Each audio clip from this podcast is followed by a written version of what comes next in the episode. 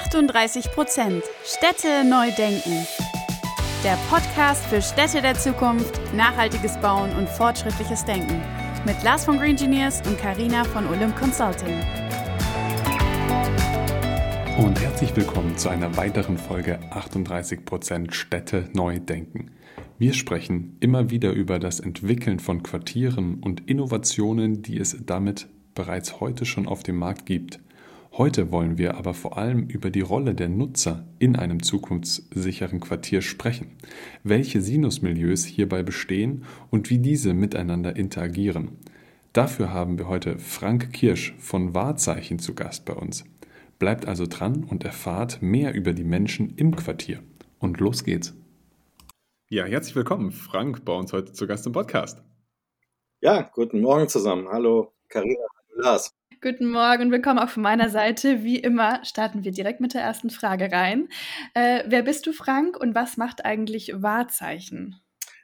Ja, wer bin ich? Mein Name ist Frank Kirsch. Ähm, ich lebe mit, mit meiner Familie in, in Köln, ähm, bin Gründer und äh, Inhaber vom Wahrzeichen Netzwerk und äh, ja, das äh, hatte vor 25 Jahren äh, die Idee, mich äh, in dem Bereich zu spezialisieren. Ich komme ursprünglich aus der Kommunikationsbranche, habe äh, ganz früh mit Grafikdesign und solchen Dingen angefangen und hatte da immer Berührung auch mit der Immobilienwirtschaft. Und äh, ja, vor 25 Jahren war das so, dass da äh, noch einiges äh, nicht so ausgereift und professionell war, wie das jetzt inzwischen in, äh, sich entwickelt hat in der Branche. Und das hat mir halt eben Spaß gemacht, sich da also mehr mit diesem Thema zu beschäftigen. Ja, Wahrzeichen, ähm, was machen wir oder was mache ich? Ich eröffne so ein bisschen den Blick äh, durch die Nutzerbrille. Äh, das ist so das, das wesentliche Thema. Ich sehe mich so als Sparringspartner äh, im Team, äh, der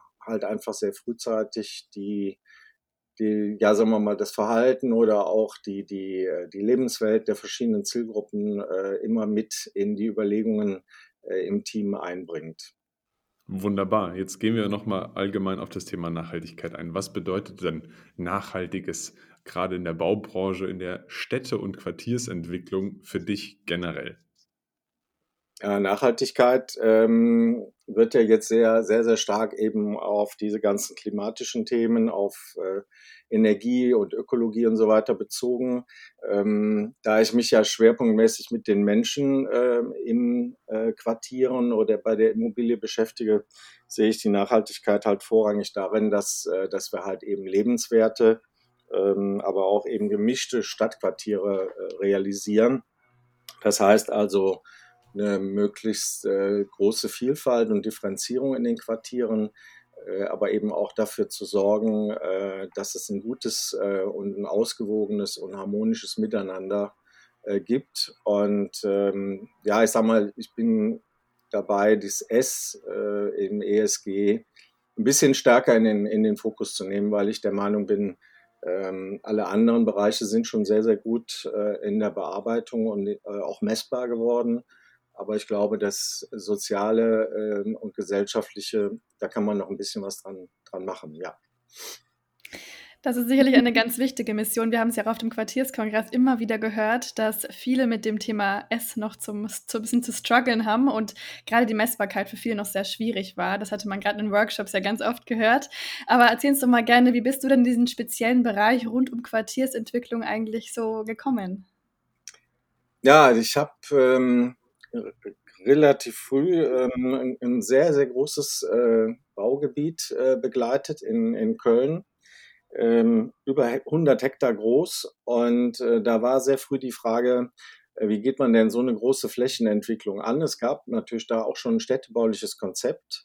Ähm, und, ja, und ich habe dann im Prinzip den Entwickler oder auch das gesamte Team äh, stark darauf gebracht und gesagt, lass uns doch eine stärkere Differenzierung in dieses Gesamtquartier reinbringen. Wir haben Phasen äh, der Entwicklung definiert. Wir haben kleinere Teilquartiere, also kleinere Nachbarschaften definiert. Das ist eigentlich so ein bisschen der Schwerpunkt meiner, meiner Tätigkeit, das Ganze äh, kleinteiliger zu machen und halt eben eine, eine Differenzierung und eine abgestimmte Vielfalt äh, in die Quartiere zu bringen.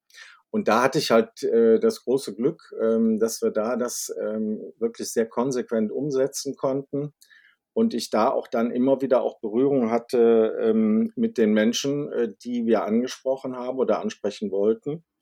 Und ähm, dann hat man halt äh, die Verhaltensweisen der unterschiedlichen Gruppen äh, kennengelernt. Ich erinnere mich zum Beispiel, dass wir da so ein Infocenter äh, hatten als Anlaufstelle, in dem wir dann unterschiedliche Veranstaltungen äh, gemacht haben, um diese Quartiersnachbarschaften schon frühzeitig, auch wenn noch nichts gebaut war, zusammenzubringen. Und man konnte da halt sehr gut äh, Verhaltensweisen erkennen. Wir hatten zum Beispiel so ein, äh, ja, ich nenne es mal ein bisschen mediterraneres äh, Quartier. Da kamen die Leute schon relativ frühzeitig zusammen dahin, hatten nach zehn Minuten ihr Gläschen Wein in der Hand und waren alle im Austausch. Dann hatten wir einen Bereich, der war eher so für die ganz jungen Familien und äh, da hatten wir, glaube ich, am Vorabend äh, zwei Anmeldungen das vor dem Hintergrund, dass da ja natürlich mit Catering und allem, die, war eine richtig große Aufwand immer. Dann haben wir halt überlegt, wie machen wir das und haben die Veranstaltung trotzdem gemacht und sie war am besten besucht weil da halt eben sehr, sehr viele äh, junge Familien dabei waren, teilweise mit, mit den kleinen Babys kamen und äh, da eher sehr spontan dann entschieden haben, da hinzukommen. Und so habe ich im Grunde das in der Praxis kennengelernt und habe dann äh, auch erstmalig den Kontakt mit dem Sinus-Institut in Heidelberg gehabt und äh, habe denen gesagt, hey, eure wissenschaftlichen Grundlagen, die ihr jetzt äh, dort anwendet, die funktionieren auch in der Immobilienwirtschaft und vor allen Dingen auch im Bereich der Quartierentwicklung. Und äh, da hat sich dann im Grunde die, diese Kooperation mit dem Sinus-Institut entwickelt, dass ich äh, seither die Sinus-Milieus so zu meiner Grundlage gemacht habe, des, äh, der, der Quartierentwicklung, diese zu begleiten und den Milieuansatz ähm, eben in die Projektteams und in die Projekte hineinzubringen. Sehr schön, da hast du schon das Stichwort genannt. Wir hatten es am Quartier, also in München beim Quartierskongress schon mal besprochen gemeinsam. Aber nimm uns doch jetzt nochmal mit rein. Was ist denn überhaupt ein Sinus-Milieu und wie machst du daraus dein Geschäftsmodell? Ja, Sinus, das Sinus-Institut beziehungsweise die Milieus, die gibt es schon seit rund 40 Jahren. Äh, die werden auch immer wieder regelmäßig, ich glaube so im Abstand von allen zehn, von zehn Jahren werden die immer wieder auch äh, angepasst.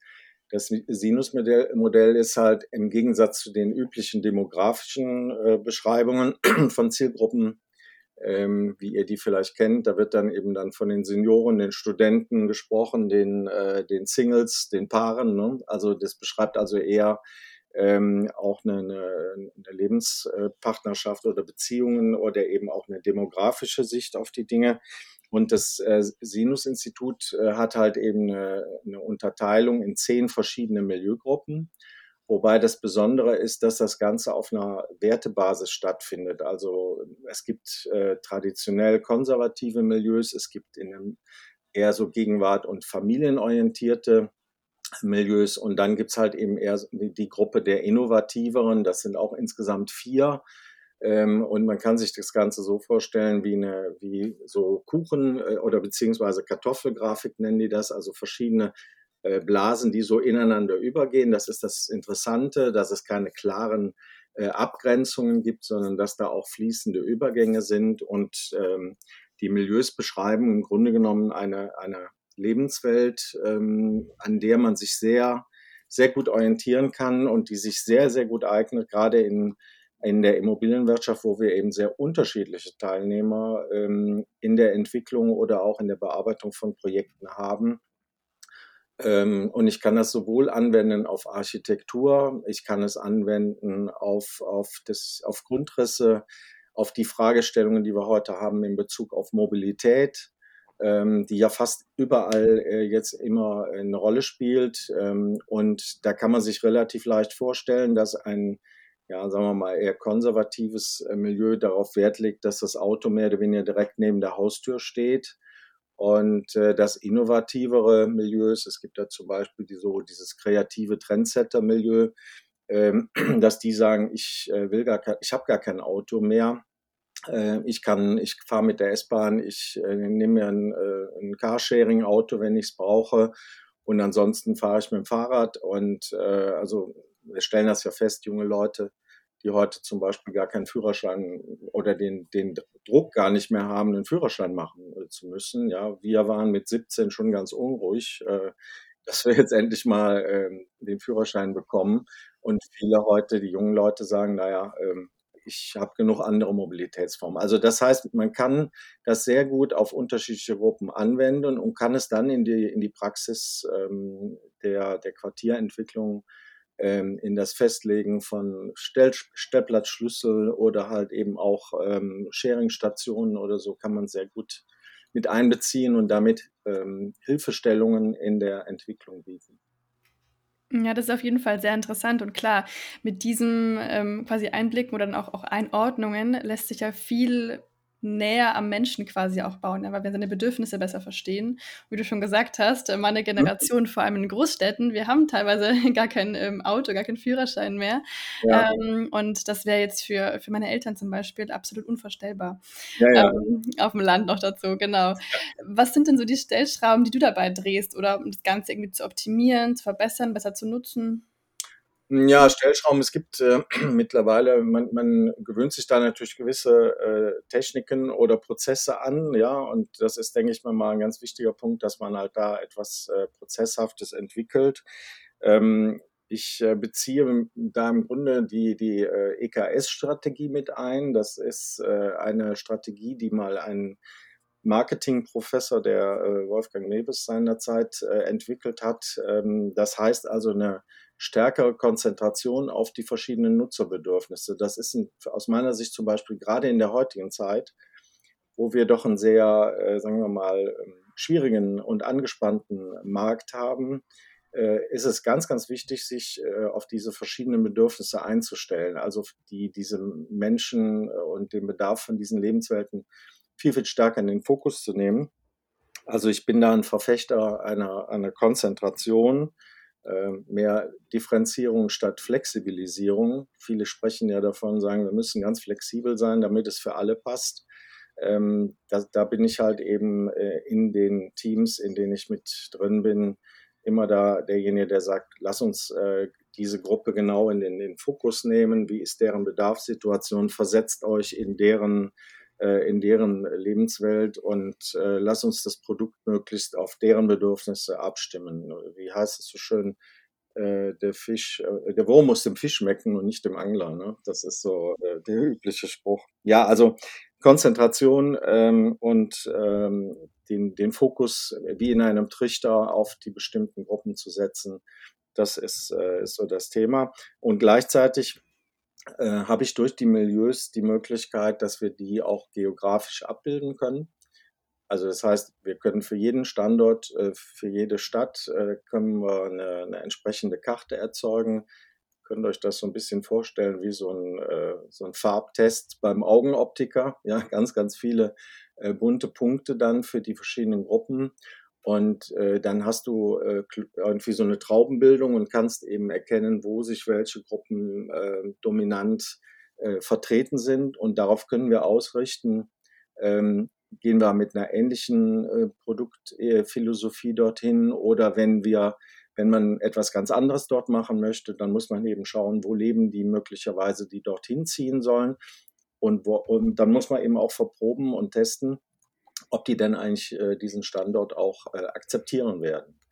Das ist, glaube ich, wir hatten ja auf dem Quartierskongress auch sehr, sehr oft, äh, sehr häufig über das Thema Bestand und Repositionierung von Beständen gesprochen. Das war ja ein zentrales Thema.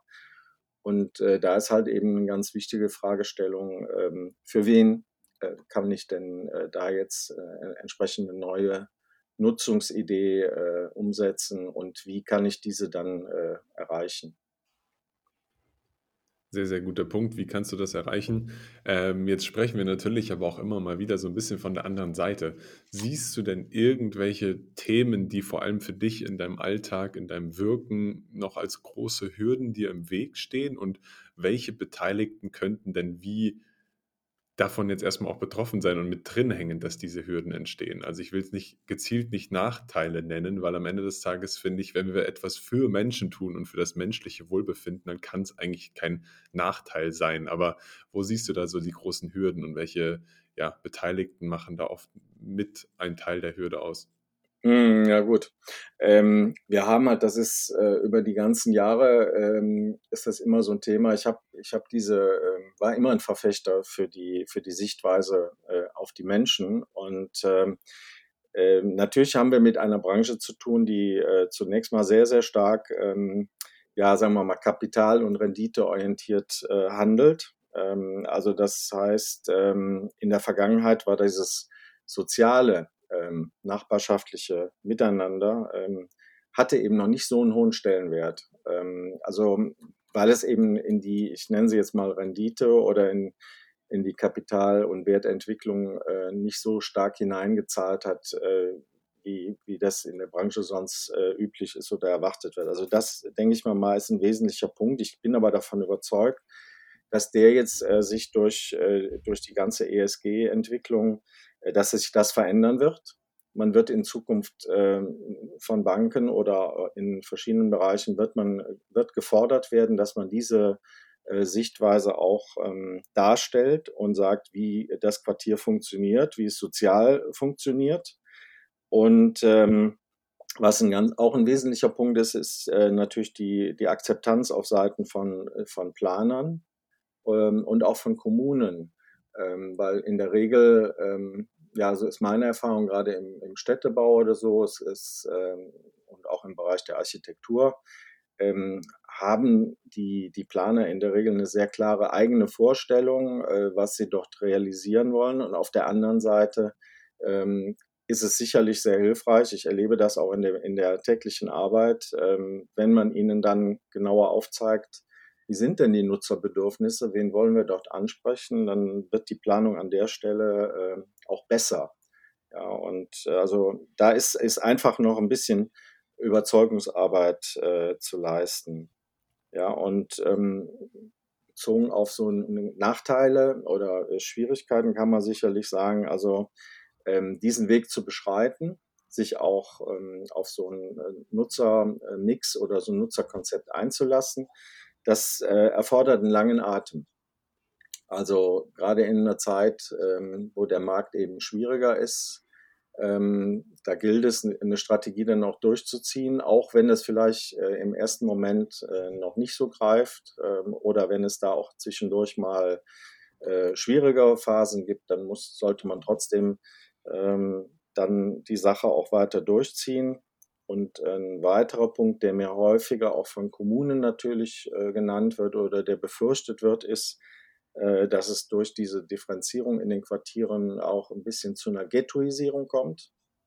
Gerade wenn es um die Themen geht, dass wir auch ähm, geförderten Wohnbau mit dabei haben oder halt eben, äh, ja, wie, wie kriegt man eine Mischung dahin? Und äh, das ist so ein bisschen ein, sagen wir, ein Vorbehalt oder ein Vorurteil, ähm, dem ich dann auch durchaus schon mal begegne, wo man aber sagen kann, dass man das eigentlich durch äh, Freiraum, Landschaftsplanung, durch ein gutes Quartiersmanagement äh, sehr, sehr gut auffangen kann. Sehr interessant, ja. Ich glaube, gerade mal, wenn wir Wohnraum schaffen oder Quartiere gestalten, dann müssen wir uns einfach noch viel intensiver damit beschäftigen, was wollen die Menschen und wie leben die und uns viel intensiver mit einfach mit der, ja, mit der Lebensweise auch beschäftigen. Und das ist vielleicht ein bisschen in den Hintergrund äh, gerückt in den letzten Jahrzehnten. Ähm, ganz spannendes Thema. Wenn wir jetzt nochmal auf dich und auf Wahrzeichen auch gucken, wo soll es denn für euch in 2024 ähm, hingehen? Mit wem wirst du zu tun haben? Was habt ihr euch so für Ziele gesetzt? Mhm. Ja, sehr gute Frage. ähm, ja, ich, es äh, gibt verschiedene Themen. Ich habe ähm, Ende letzten Jahres ähm, erstmalig äh, so ein äh, Modell der Personas äh, aufgesetzt. Also ähm, wer häufiger mal auf LinkedIn auf meinem Profil geht, der wird sehen, dass ich jetzt so seit einigen Wochen nach und nach diese verschiedenen Personas äh, vorstelle. Das sind also im Prinzip Charaktere ähm, oder, oder sagen wir mal so Lebenswelttypen, äh, die ich dort, die wir dort beschreiben. Und dieses Modell, das habe ich jetzt angefangen, das will ich weiter, äh, weiter in 2024 weiter vertiefen und auch weiterentwickeln auf der Grundlage der, der Milieus. Ja, aber ähm, ich habe halt die Erfahrung gemacht, wenn, äh, wenn man jetzt vor, vor der Politik steht oder in, in Kommunen und dann von den äh, adaptiv-pragmatischen oder von den postmateriellen Milieus spricht, dann äh, verstehen die meisten das nicht. Ähm, wenn ich aber äh, äh darstelle, dass das jetzt halt ähm, der Wilhelm und die Elfriede sind zum Beispiel als traditionelles Milieu und ich ein bisschen erzähle, wie die Lebenssituation von Wilhelm und Elfriede ist, dann ähm, ist das verständlicher. Also das ist das eine, ich möchte das weiterbringen. Ein zweites Thema ist, äh, dass ich im Grunde aus den vergangenen Jahren, äh, dass der Schwerpunkt unserer Tätigkeit äh, aus dem Bereich der Baulandentwicklung kommt. Das heißt also Brachflächen, industrielle Flächen, Güterbahnhof etc. Ähm, das wird, so war auch mein Eindruck aus dem Quartierskongress in München, das wird ein bisschen in den Hintergrund rücken aktuell. Ich merke das auch, dass da eine gewisse Zurückhaltung ist mit großen äh, Flächenentwicklungen. Und äh, so sehe ich schon auch in, äh, in diesem Jahr den, den Schwerpunkt stärker auf der Transformation ähm, und der Repositionierung von, von Bestandsimmobilien. Äh, so der Schwerpunkt äh, von der Monofunktion äh, zur Multifunktion. Also wir machen dann vielleicht Quartiere nicht in die Fläche, sondern äh, in die Höhe. Ja, und äh, müssen uns halt Gedanken machen, wie gehen wir mit, äh, mit, mit 20.000 Quadratmeter äh, Hochhaus um. Ja? Also solche Punkte äh, werden da mit dazukommen. Und durch dieses Thema Bestandsrepositionierung, da ähm, gehe ich davon aus, dass ich in Zukunft halt äh, mich viel, viel stärker mit Spezialisten für, für den Bestand beschäftigen werde. Denn da muss ich offen gesagt ein bisschen was dazulernen, ähm, weil ich diese Themen in der Vergangenheit noch nicht so, äh, so häufig hatte, ich sie aber wirklich für sehr wichtig halte.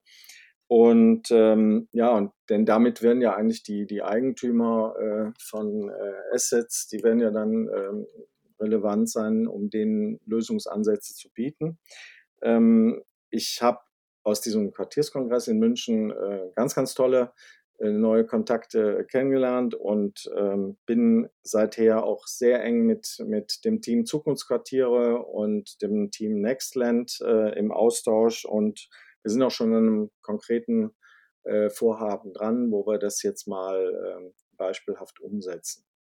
Ja, also das sind so meine, meine Schwerpunktthemen für 2024. Wunderbar, Schwerpunktthemen. Jetzt müssen wir uns ein Thema rauspicken. Wir sind nämlich bei der letzten Frage angekommen und die stellen wir natürlich ja allen. Deswegen, du hast es ja schon gelesen, aber jetzt nochmal für uns alle zum kurz mitschreiben. 38% Zauberstab wird jetzt ausgepackt wieder mal und deswegen stelle ich dir jetzt auch die Frage. Also du kriegst den 38% Zauberstab. Jetzt darfst du eine Sache zaubern für die Städte in Deutschland von morgen oder eben dann von morgen heute quasi, die dann für immer gilt. Was wäre das und warum?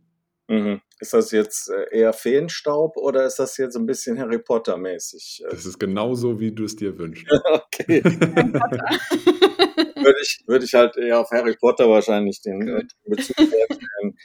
Ja, ich habe euch ja eben erzählt, dass aus meiner Sicht äh, dieses ähm, das Miteinander in Quartieren, also integrative Quartiere, die sozial gut funktionieren, das wird aus meiner Sicht ein ganz wesentliches Thema in Zukunft werden. Und ähm, wenn man sich mit der mit dem äh, historischen Städtebau beschäftigt, äh, zum Beispiel durch italienische Städte geht oder wenn wir so gucken, wir haben ja früher häufig dann auch Kirchen gehabt, die an Plätzen standen. Also der Platz äh, oder der Freiraum in einem Quartier hat einen äh, hohen Stellenwert. Das würde ich ganz gerne, wenn es geht, möglichst äh, zur, zur Pflicht und äh, zur, ähm, zur Grundlage jeden Quartiers machen.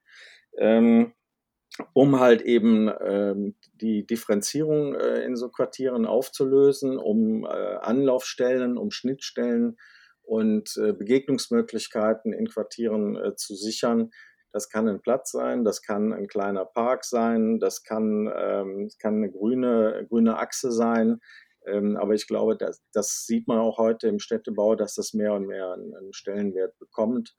Und das soll halt auch in Zeiten, wo man trotzdem auf Rendite äh, und Bezahlbarkeit schaut, sollte das aus meiner Sicht äh, im Pflichtprogramm äh, von jedem stehen, ähm, den Menschen auch Raum zu lassen, äh, damit sie sich äh, begegnen können und damit äh, Hürden oder, und, äh, und Vorurteile an der Stelle aufgehoben werden.